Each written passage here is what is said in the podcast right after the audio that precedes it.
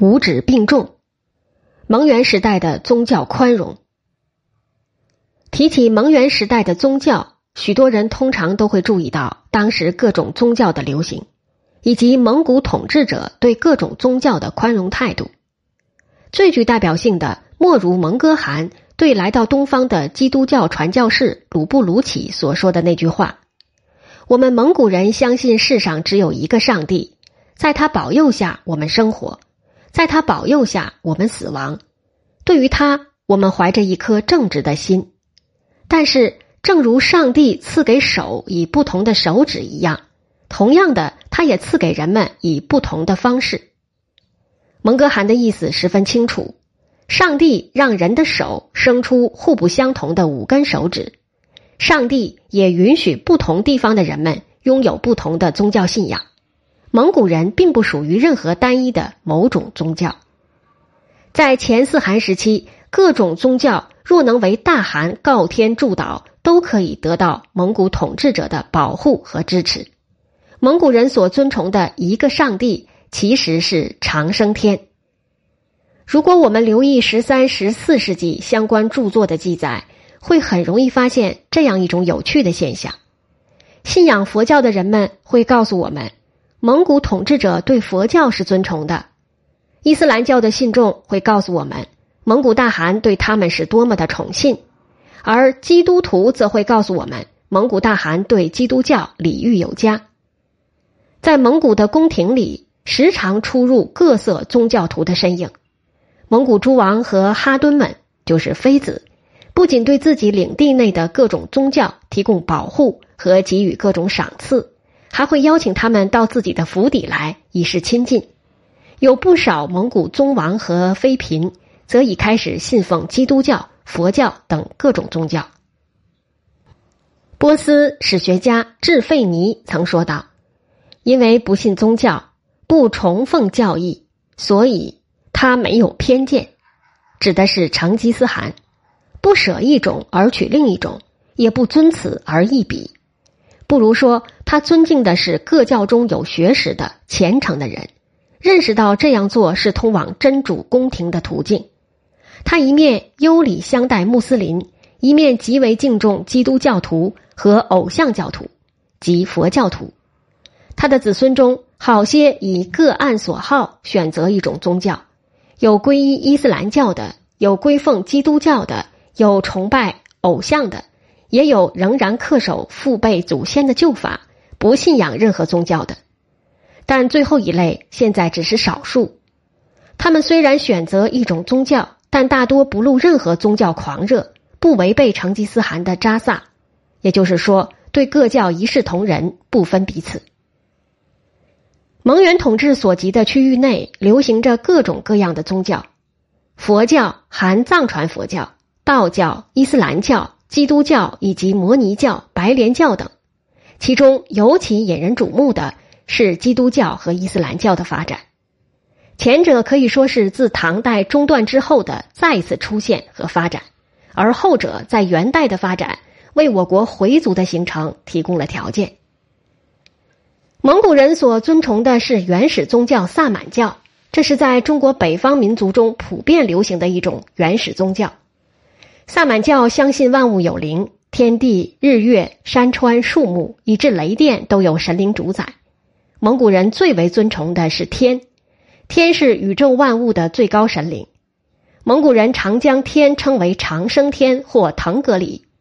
蒙古人说，上天只有一个，即长生天。地上只有一主，即统治蒙古帝国的成吉思汗。蒙元时代，几乎所有的诏书中开头第一句必是“长生天气力礼”。蒙古人的社会生活中，萨满巫师的地位非常重要。他不仅帮助人们攘灾驱病，还扮演着沟通神灵和上天的中介的角色。西方传教士说道。蒙古没有领袖，没有法律，而只有巫术和占卜。这些地区的人对于巫术和占卜是极为重视的。也就是说，萨满教在占卜、祭祀等各方面所起的作用十分重大。蒙古人比较早接触到的中原地区的宗教是道教中的全真教。金末全真教觉兴于华北地区，成为当时道教中最重要的一个教派。蒙古人南下中原的时候，很早就接触到全真教。当时，全真教道士丘处机声名最隆，曾数次受到金世宗的征召。他的主要传教活动地域在山东地区。当时，山东处于蒙古、金和南宋三方势力的争夺之下。成吉思汗派遣刘仲禄邀请丘处机前往西域。一二二零年春，丘处机权衡之后，接受了蒙古方面的邀请，带领门下弟子尹志平等人从莱州启程出发，经长途跋涉，于一二二二年四月抵达大雪山（今兴都库什山巴鲁湾行宫），觐见成吉思汗。成吉思汗称他为神仙。他曾三次召见丘处机，询问治国和养生之道。丘处机以敬天爱民、减少屠杀、清心寡欲等作为回应。之后，全真教凭借着大汗召见的威风，在华北得到进一步发展，对佛教势力形成很大威胁。金元之际，北方佛教诸派中，以禅宗的临济宗和曹洞宗影响最大。蒙古人比较早接触到的汉地佛教就是这两个宗派。蒙古军队攻金的时候，俘获了临济宗的中观禅师及其弟子海云印简。木华黎曾延请中观、海云师徒到北方弘法。成吉思汗知道此事后，嘱咐木华黎给予他们师徒以优待。尔人来说敌老长老、小长老，实是告天的人，好与衣粮养活着。海云禅师后来备受蒙古贵族的尊崇，他与忽必烈关系就非常紧密。海云的弟子刘秉忠更是成为忽必烈身边的重要谋臣。当时临济宗虽发展兴盛，不过若论影响，曹洞宗或许更胜一筹。曹洞宗的万松行秀就是其中的代表性人物。由于蒙古早期接触到的是北方的禅宗。禅宗也因此得到较大的发展。不过，进入元代以后，由于蒙元的统治者需要平衡佛教内部各派的势力及其影响，曾出现过所谓重教抑禅的政策。大蒙古国时期，华北地区的佛教和道教发生了争斗，蒙古的大汗们更多的是倾向于佛教的。一二五八年，在最后一次佛道辩论之前。事实上，蒙哥汗已倾向于佛教。蒙哥汗曾说：“世道两路各不相仿，只欲专善自家，恶他门户，非通论也。今先生言道门最高，秀才人言儒门第一，叠谢人奉迷失科，言德升天，指景教；达什蛮指伊斯兰教，教空谢天赐予。细思根本，皆难与佛齐。”譬如五指节葱长出，佛门如掌，余节如指。忽必烈说：“世人将孔老与佛称为三圣，此言妄矣。孔老之教治世少用，不达性命，唯说现世，只可称为贤人。佛之垂范，穷尽死生善恶之本，深达幽冥性命之道，千变万化，神圣无方，此真大圣人也。”蒙古人接触到的藏传佛教，或许早在征服西夏前后就已开始了。一二三四年，窝阔台的二儿子阔端分镇河西、西夏故地，并负责经略吐蕃诸地。一二四零年，阔端派军进入到西藏腹地拉萨附近地区，蒙藏间的实质性接触才开始出现。一二四六年，阔端与西藏方面的代表。萨斯加派法王萨迦班智达公哥坚藏在凉州会晤。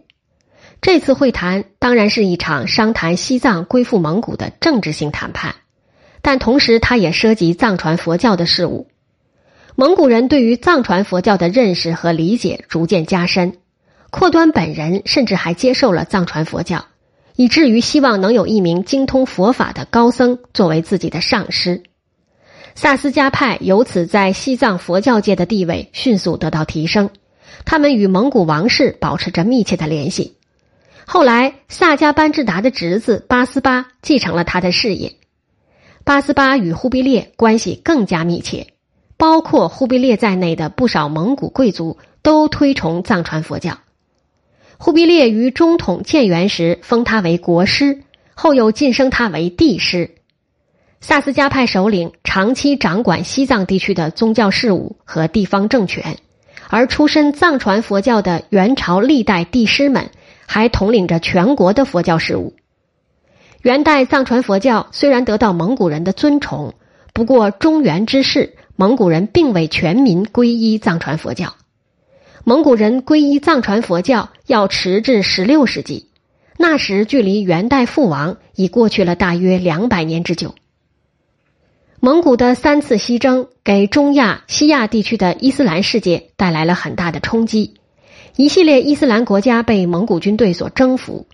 随着蒙古人大量来到中亚、西亚地区，蒙古人在各地的统治不断深入，散布在欧亚大陆上的许多蒙古人逐渐皈依了伊斯兰教。成吉思汗子孙中最早皈依伊斯兰教的是术赤的第三子别尔哥。伊利汗国从和赞汗统治时期（一二九五至一三零四年），在今天伊朗地区的蒙古人基本都皈依了伊斯兰教。察合台汗国境内的不少蒙古人也伊斯兰化了，元王朝境内的不少蒙古宗王也崇奉伊斯兰教，其中著名者如忽必烈之孙阿难达。与此同时，大量的伊斯兰民众也来到东方，他们有的为蒙元朝廷服务，如雅老瓦赤、赛典赤、阿赫玛等人；此外，还有大量商人、工匠、士兵等从事各项事务。伊斯兰教受到元廷的支持和保护，穆斯林的社会地位较高。由于大量的穆斯林来到东方，伊斯兰文化也随之得到传播。中国的回族就是在历经元代的发展之后，于元末明初逐渐形成为中国的一个重要民族。明史记载，元时回回遍天下，伊斯兰教在元朝境内得到很大的发展。赛典赤。善思丁主政云南时，云南有些地方的居民尽回回教徒。云南曾被称为犍陀罗，是一个佛教盛行的庙香之国。到了十三、十四世纪，由于赛典赤等伊斯兰信众的进入，在伊朗历史学家的史籍等作品中，那里已被认为是一个伊斯兰教非常流行的地区了。蒙古部未统一蒙古高原以前。草原上已有不少部众信奉聂斯托里教，是基督教的一支。唐代已传入东方，当时称景教，如乃蛮、克烈、汪古等部。蒙古觉兴于草原的时候，不少聂斯托里教徒已在蒙古公帐内活动。托雷正妻说鲁和天尼就是聂斯托里派的教徒，序列兀正妻托古斯哈敦。蒙古西征军主将之一的切蒂布花都是基督教的信徒。蒙古西征之后被俘获的军事工匠中有不少是聂斯托里教徒、天主教徒，以至东正教徒。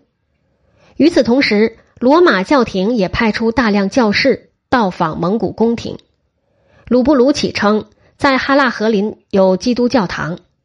元人将基督教各派。都统称为耶里可温教或十字教，它包括了聂斯托里教、天主教等各派。蒙元时代来华的西方传教士留下了一些旅行记，他们所提供的一些信息告诉我们，虽然蒙古统治者不曾皈依基督教，不过对于基督教还是十分礼遇的。十三世纪著名的旅行家马可波罗自称是作为教皇使臣来到东方的。马可波罗十分频繁的提及基督教在东方的状况，并特别提到忽必烈对基督教的态度。据《马可波罗行记》第二卷第七十九章，大汗对于基督教徒、犹太教徒、回教徒、佛教徒节庆赋予之荣誉及其不为基督教徒之理由记载。大汗得胜以后，成臣鲁布。凯旋入其名称韩巴里即大都之都城，时在十一月之中也。铸币此城，弃于二月卯，或三月无人复活节戒之时，应知此节为无人重要节庆之一。大汗届时召大都之一切基督教徒来前，并欲彼等携内容四种福音之圣经俱来，数命人焚香，大礼敬奉此经。本人并虔诚与经接吻，并欲在场之一切高官大臣举行同一敬礼。彼对于基督教徒主要节庆，若复活节、诞生节等节，常尊立为之。对于回教徒、犹太教徒、偶像教徒之主要节庆，执礼一同。若有人寻其故，则答之曰：全世界所崇奉之预言人有四：基督教徒为其天主是耶稣基督，回教徒为是摩诃末，犹太教徒为是摩西，偶像教徒为其第一神是释迦牟尼。我对于兹四人皆致敬礼。由是其中在天居高位而最真实者受我崇奉，求其莫佑。然大汗有时录其承认基督教为最真最良之教之意。盖比曾云：“凡非完善之事，此教绝不令人为之。”大汗不欲基督教徒执十字架于前，盖因此十字架曾受耻辱，而将一完善伟人之人如基督者处死也。或曰：“彼既以基督教为最良，缘何不皈依此教，而为基督教徒与？”其理由如下：此国之基督教徒蠢无所知，庸碌无用；至若偶像教徒，则能为所欲为。我坐于席前时，至于中庭之斩满城九江者，不经人手接触，可以自来救我也。天时不正时，此辈可以使之正。所为灵异甚多，汝辈量以知之。其偶像能言，欲知彼等所寻之事。若我皈依基督之教而成为基督教徒，则不使此教之臣民欲我曰：“韩因何理由受洗而信奉基督教？韩曾见有何种灵异，何种效能于？汝等应知此处之偶像教徒断言其能为灵异，乃由其偶像之神圣与威权。”而能为之。若以此语见寻，我将无以作答。此种偶像教徒既借其咒语学识，能为种种灵异。我若著此大错，此辈不难将我处死。汝等奉命往诣教皇时，可求其遣派儒教中有学识者百人来此，彼其能面责此种教徒行为之非，并告之曰：彼等亦能为之。特不欲为者，盖因此为魔术耳。若能如是搏击偶像教徒，使此辈法术不能在彼等之前施行，复经无人身亲目击，无人行将禁止其教，放逐其人而受洗礼。马可波罗所言当然有言过其实之处，不过他叙述大汗对包括基督教在内的各种宗教都给予尊崇，则是符合历史事实的。元代宗教的多元带来的必然是文化的多元，欧亚大陆间的交流和沟通比以往任何时期都要紧密得多。蒙古人征服世界后，大汗们对东西方各地的宗教都保持宽容的态度。于当时蒙古人而言，诸种宗教犹如五指，各有其功用。一个至今引发人们思考的问题是。十三、十四世纪，蒙古人统治着欧亚大陆的大部分地区。伊朗地区的蒙古人最终皈依了伊斯兰教。钦察汗国也曾奉伊斯兰教为国教。